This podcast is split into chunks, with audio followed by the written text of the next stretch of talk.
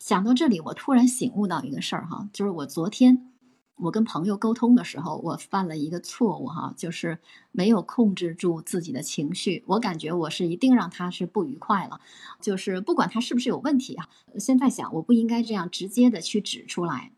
而可能应该在日后，可能相对委婉的去发表我的观点，不是说去驳斥他的一个见解。那我当时说的时候，其实我是完全没有意识到这一点。如果我意识到，可能我就不会说了。那我为什么没有意识到这个有什么不妥？我当时觉得我只是在表述一种事实。但我现在想，其实原因应该可能是，就是我认为的事实和他认为的事实，估计根本就不是一回事儿。因为人由于对事情的是否能够全面的去了解，或者因为自身的认知也好，或者因为自身的主观意识也好，大家对一件事情的看法是有很多的不同的。而我就犯了一个想当然的错误，就是我没有事先料到会有这样的一个偏差。我觉得对这个事儿，大家可能认识是一样的。所以其实人们之间的分歧，可能往往就在于。因为对一件事情的观点不同，你们认为的事情真相不同，或者说你们的标准不同。就比如说，我们说对于半杯水的一个认识，有些人认为这个半杯水很好啊，哎呀，那我能有喝的就不错了。有些人就觉得，哇，这个半杯水它不够啊，怎么我也得打满一杯呀？我们原来只是用这件事来经常去衡量。说这个人是不是有正向思维的一个心态？但我突然意识到，其实这件事是因为你们的这些对这件事情的看法，对半杯水的看法是完全不一样的。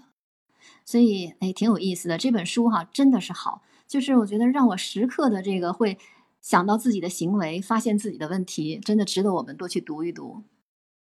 哎呀，姐姐刚刚说的那一段呢，让我非常的深刻呀。我觉得不知道大家有一本书啊，不知道大家有没有看，非常非常火的一部啊，也在我看来也是讲人性的，就《豆豆三部曲》。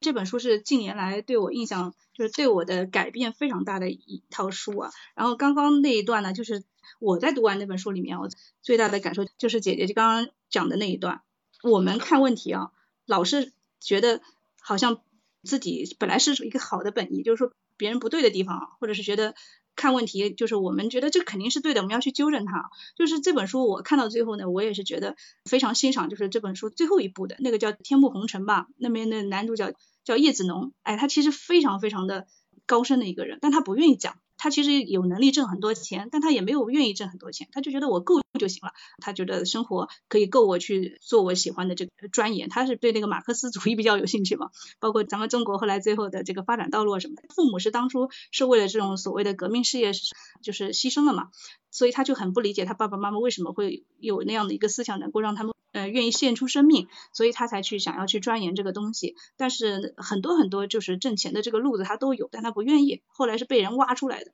因为他曾经的一个恩人嘛死了嘛，然后欠了很多钱，他的家人需要嗯希望通过他的帮助，然后能够还得了这么多的钱，所以他才出来的。所以被人发现了他这样一个非常有经济头脑的人，但他非常非常不情愿啊。最后呢，就是说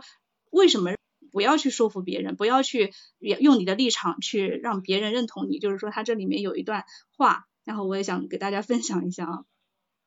就是说，只要我们有一个立场，对方是一定能够找到反对立场的一个立场。就是说，只有你没有立场的时候，别人才不会反对。因为我们自己的观点自己揣着，你是不妨碍任何人的。你一旦说出来呢，就会有影响。这个影响并不是你的本意造成的，而是因为客观条件。就是说，每个人处的客观条件环境是不一样的，你是不可能完全掌握这个客观条件的。尤其是别人遇到的这个客观条件，所以总归有一些角度，就是镜子一样哈。你这个本意好的这个观点是错的，然后也会造成一些很坏的影响，是你无法估量的、无法控制的。不管是这个对方因为不能接受造成了你们的矛盾，还是因为你的观点在他那里就是错的，在他的环境中，在他的客观条件之下就是错的，就是想说这个。感谢小虎哈，今天小虎跟我们分享了特别多，而且以自己很多的这个实例哈，这些可能会让我们更加的记忆深刻，然后也会进一步的未来去指导我们自己的思想和行动。呃，今天呢，我们这段内容呢，给大家主要的介绍了这个书当中的几个章节，一个是赢得争辩的方法是什么呢？其实是避免争辩，然后我们要尊重他人的意见，不要经常说你错了，千万不要说你错了。如果是我们自己错了呢，我们要赶紧去承认哈。我觉得这本书它的厉害的地方哈，就是非常浅显的道理，它把复杂的事情哈简单化，然后让我们真正的哎，呃，非常明白其中这些道理，又是非常非常的深刻，所以也真的是非常的感谢卡耐基